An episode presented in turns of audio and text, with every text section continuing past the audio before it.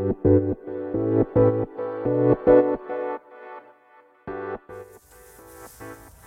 い、おはようございます。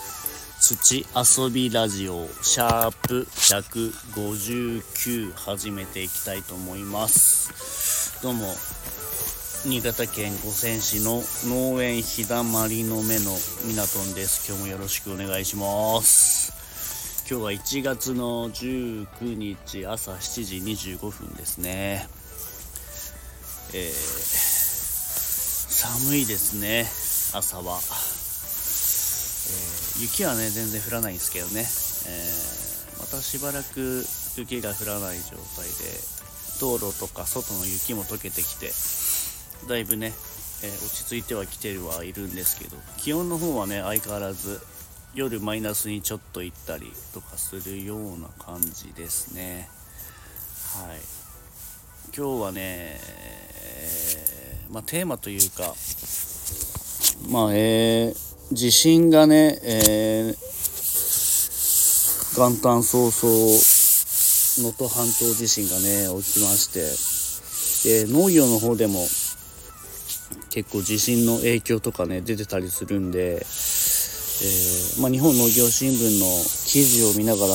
被害とかね、えー見ていきたいなと思うんですけどまあ能登半島地震って、えーまあ、北信越の4県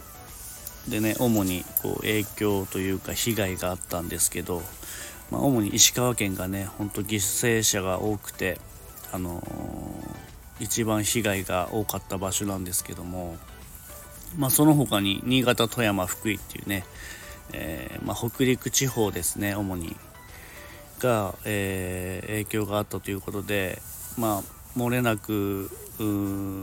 まあ、農地もねやられてるところがあったりするというところであと水路とかため池の亀裂とか破損があったりあとライスセンターって言ってねあのお米を保管する場所ですね、まあ、保管する場所うん、もみすりする場所っていうかね、えー大きい倉庫も結構やられたりしててあと共同利用施設とかですね、まあ、そういうところも損壊があって、まあ、深刻な被害っていうのも結構確認されてるんですけど、まあ、農業以外に漁業の方も石川県の8割を超えるぐらいの漁漁港とかでね地盤の、ま、亀裂が入ったとか岸壁、えーのあの損壊したりとか150隻以上のこう漁船が沈没するという状況もなっててで今季のねズワイガニ漁っていうのは本当絶望視されているっていうぐらいの被害があったりするんですよね。でまだね調査が全然進んでなくて、まあ、そもそもまずねこう命を守る活動っていうのが優先されているので、まあ、半島地域の農業調査っていうのはなかなか進んでなくて、えーまあ、この記事を見ると石川県のね農林水産部の幹部っていう幹部の方にお話を聞いたっていう記事が載ってるんですけどで孤立集落とかを含んだりする、まあ、石川県内の食料とか医療などの要支援集落っていうのがあって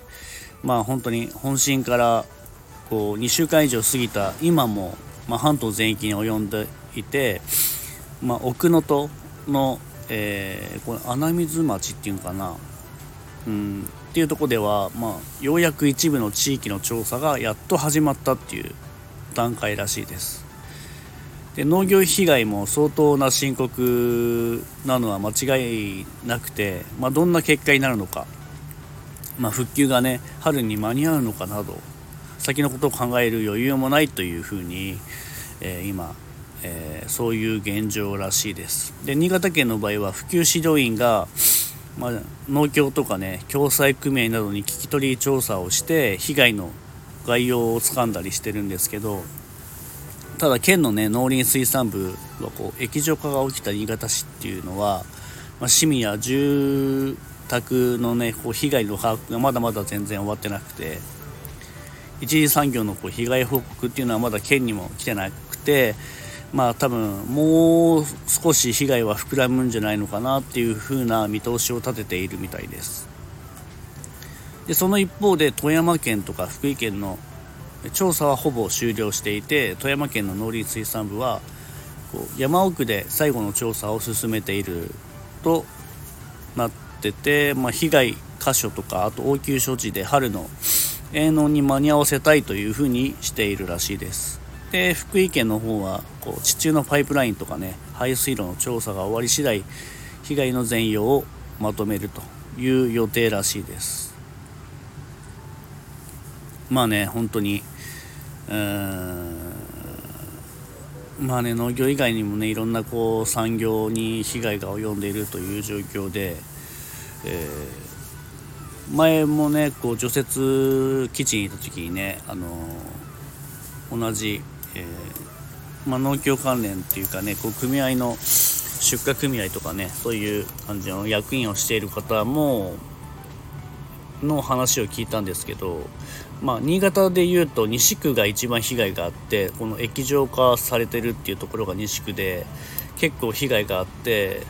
同じ除雪仲間の家もね家が傾いたとか、えー、かなりずさんな状況になってるっていうことででその西区で、まあ、ライスセンターが、えー、8箇所ぐらいあるのかな？8箇所全て影響が出てるっていうことでえー、米袋もこう落ちたりして切れたりしてで他の品種と米が混ざったとかね。あとさつまいも、まあ、西区はさつまいもブランドのさつまいもがあるんですけど、えー、それにもだいぶそこのさつまいも3月まで出す予定のさつまいもが保管してある施設があるんですけどそこも倒壊してもう多分うん出荷をできないだろうという形で大きな被害がねもう億単位の被害が出てるということででその保証問題とかどうするかっていう話もね今本当に農協職員もすごく、苦しんでる状況らしいです。生産者はねこう出荷してでそこで農協の施設で保管するんですけどでそのね 本来ならそこから、えー、さつまいもを3月ぐらいまで出荷して農協の方がねでその売上金を生産者がもらうっていう形なんですけどまだ出荷する前の段階で、まあ、そういうことが起きてしまったので、まあ、これからね、まあ、どういうふうに保証していくのかっていう形ですね。えー、まあ、一つの案としてはこうある程度の相場を決めてで出荷量に応じて生産者に支払いするとか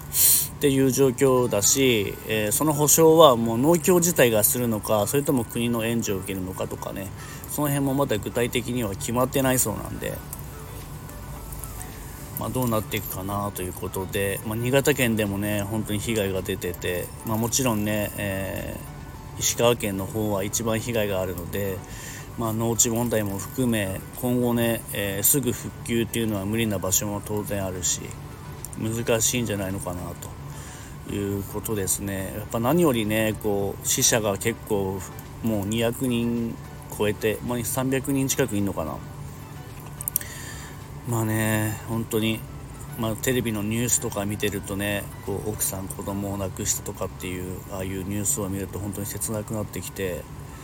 もう対策しようがないうちに地震が来てしまって一気に、えー、家が崩れたとかっていう風になると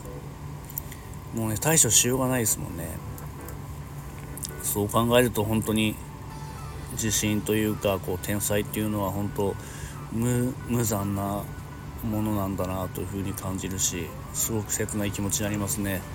だからいつ人ってどうなるかわからないし、まあ、もちろん病気とかもそうだしこういう天才でね亡くなられる方もいたりするんで、まあ、そう考えると本当になるべくもう改めてこう家族といる時間を増やしたいなと思うしこう日々やってることというかね仕事面においてもなんかねこう後悔なくやれることはこう進んでやっていかなきゃいけないなと思いますね。こう 特にねこう、まあ、自分今41なんですけど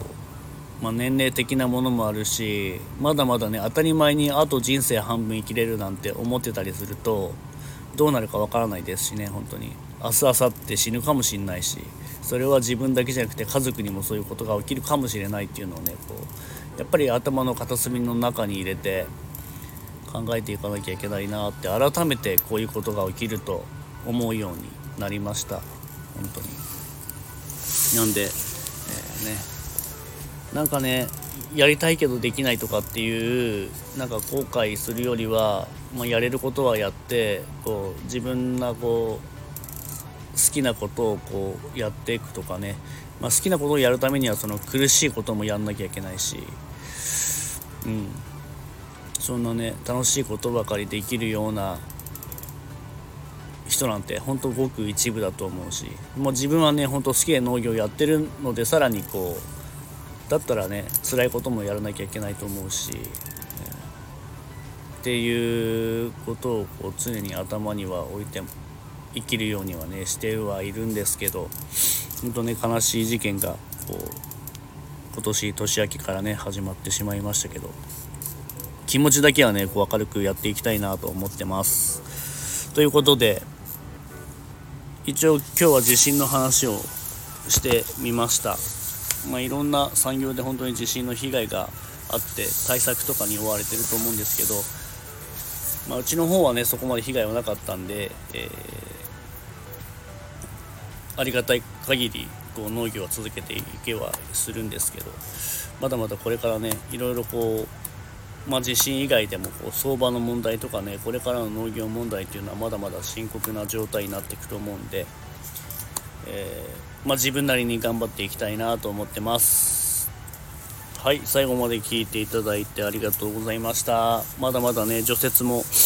えー、2月の2月いっぱいまで除雪のシフトがねまだまだ3日に1回ぐらい入ってるんで、えー、それもしつつ里芋の出荷もねえー、なんとか4月までに4月入るまでに終わらせていきたいなと思いますで頑張っていきたいと思います。